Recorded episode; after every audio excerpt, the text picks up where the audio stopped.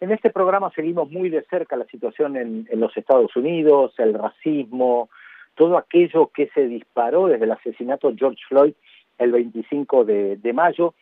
Y, y, siempre que yo miro y trato de comprender lo que pasa en Estados Unidos, y especialmente con la población negra, voy en primer lugar a buscar a Valeria Carbone.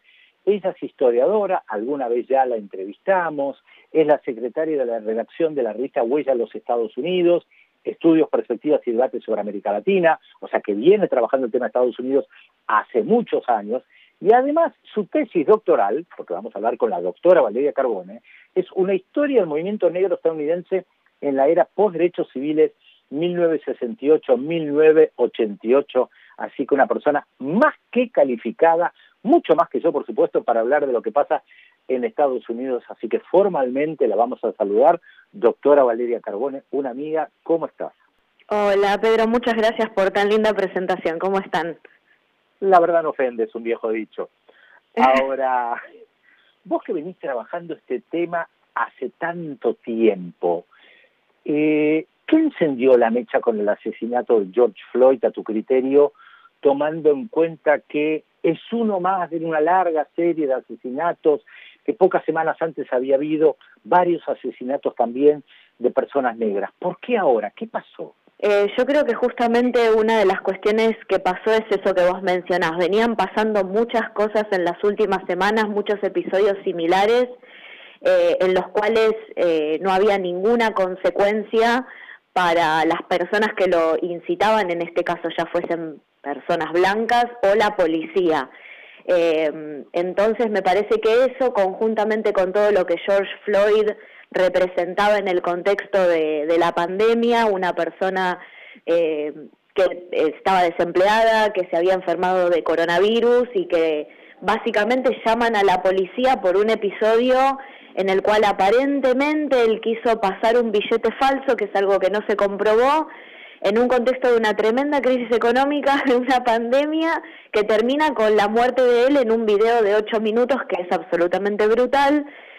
Y el detonante más específico fue que después de tener las evidencias adelante no, no eh, quisieron detener a los policías involucrados. Y me parece que eso eh, hizo que ante el reclamo no respondido por parte de las instituciones, y bueno, eh, hiciese eclosión en un contexto muy particular.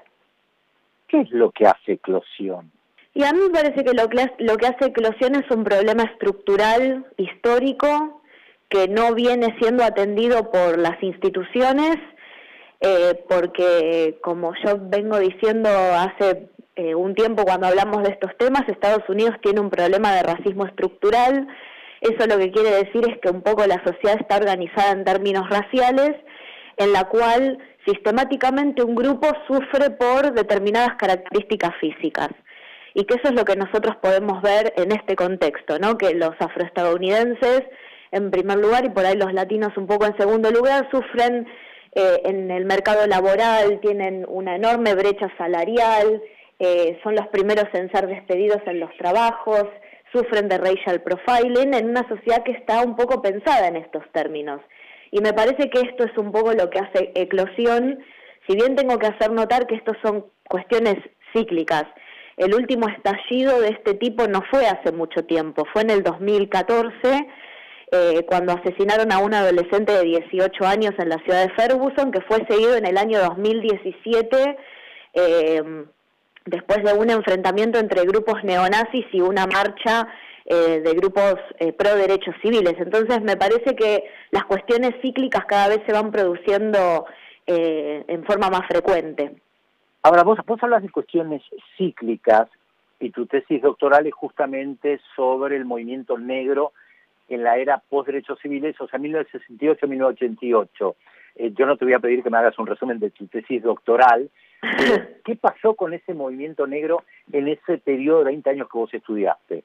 Mira, una de las cuestiones que yo trato de resaltar en el libro es justamente que el movimiento negro no es que, que, surge y se apaga en determinados momentos, sino que hay un proceso de continuidad eh, bastante notorio, eh, que el movimiento negro ha hecho de la, de la política en las calles parte de su proceso de lucha y resistencia y que a periodos en los cuales se puede, si querés, eh, apreciar un avance de los derechos de los afroestadounidenses, sigue un proceso en el cual las instituciones refuerzan ese sistema que acaba de expandir esos derechos. Entonces, lo que nosotros, por ejemplo, tuvimos después de la gran movilización que implicó el movimiento por los derechos civiles fue una política estatal con la llegada de Richard Nixon al poder y el avance de la, del conservadurismo y de la centroderecha, en la cual la lógica de la ley y el orden fue una respuesta directa a ese proceso de movilización que había durado 10 eh, años.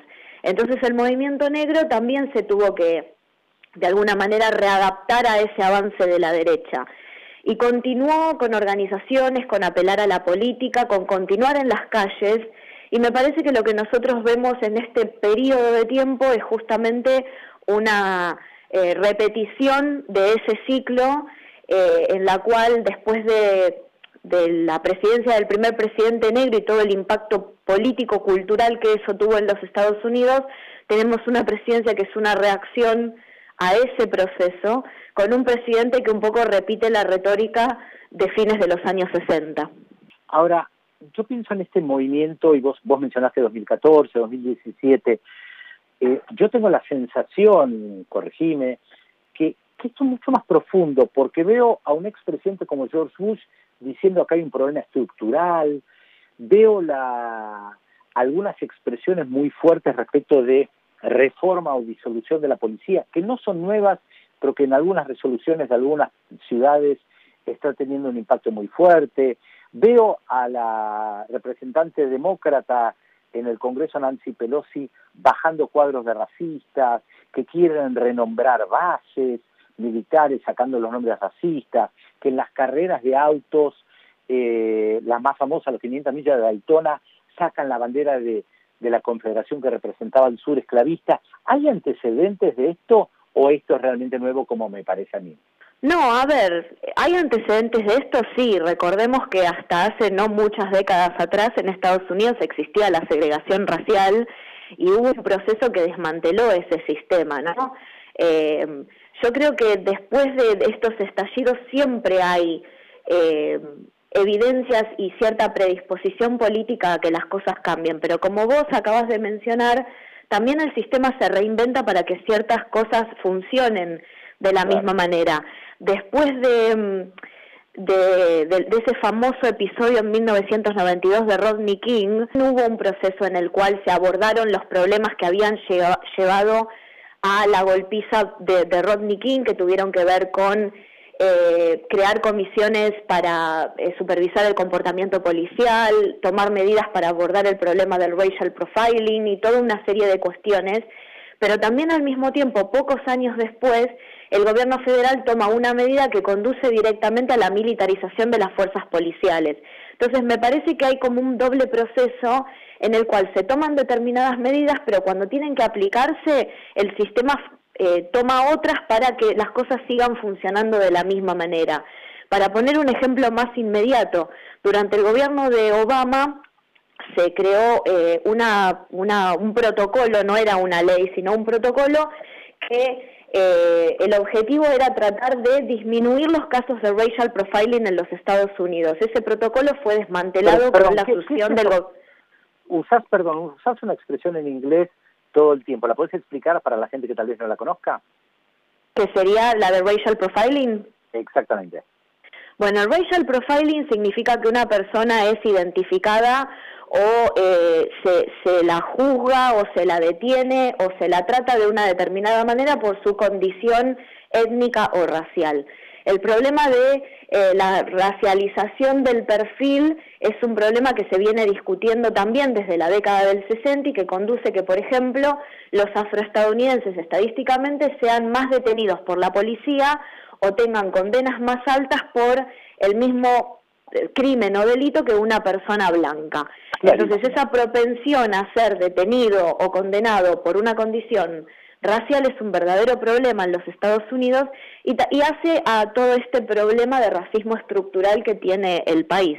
Estabas diciendo el, el problema de Rodney King después del 92, después de Obama, que con Obama también hubo cambios. Sí, el gobierno de, Barack Obama, digamos, como que intentó eh, implementar una política eh, que inmediatamente fue, eh, estoy tratando de acordarme el nombre del, que era el fiscal general de la nación, Jeff, Jeff Sessions, ahí me acordé. Que restableció un, por ejemplo, Jeff Sessions restableció un programa que le había permitido al Pentágono enviar a las fuerzas policiales y estaduales eh, y locales, entre comillas, excedentes de equipos militares.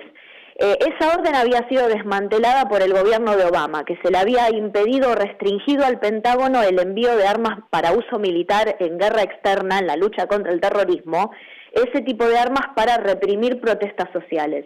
El fiscal general de la Nación en esta administración eh, tiró para atrás esa medida, entonces nosotros lo que vimos fue que conjuntamente con la desmovilización de tropas en Afganistán, por ejemplo, todos esos equipos e incluso el ejército empezó a ser eh, como un recurso para eh, desmovilizar protestas sociales. Lo que a mí me parece que esto revela mucho el hecho de que el gobierno norteamericano piensa la protesta social en términos de la lucha contra el terrorismo. Eh, me parece que sí, eso no revela mucho de cómo se, se piensa lo que tiene que ver con la protesta social, sobre todo protestas sociales de este tipo, me parece que eso es bastante significativo eh, de cómo el sistema se refuerza a sí mismo de alguna manera. Sí, es muy claro lo que decís. Ahora, por último, eh, en la década del 60 tal vez un punto de inflexión hubo fue la anulación de determinadas leyes. Vos decís que estos movimientos son cíclicos. ¿Qué debería pasar hoy en esta coyuntura para que vos dijeras, wow, acá hay algo cualitativamente diferente y un antes y un después? Mira, yo creo que, lo que te... Sí, no, a ver, a mí me parece que, que a mí me parece que es muy clara la demanda social y que esa demanda social es constante, que es que las instituciones tienen que tomar verdaderas medidas de política pública que aborden este problema. Eh, y pongo por ahí, si quieren, un ejemplo que por ahí es en términos más conocidos. En la década del, del 60, fines de la década del 60 y principios de la década del 70 se empezaron a tomar lo que se conoció como políticas de acción afirmativa, con el objetivo de tratar de equilibrar la balanza, ¿no? De estos 400 eh, años de opresión que había sufrido el colectivo afroestadounidense en los Estados Unidos empezase a eh, desarmarse. Muy pocos años después, una decisión de la Corte Suprema de Justicia eh, de, los Estados Unidos, en un fallo que fue muy conocido y que al día de hoy es el que pone los lineamientos de las políticas de acción afirmativa, es lo que se conoció el caso Bake.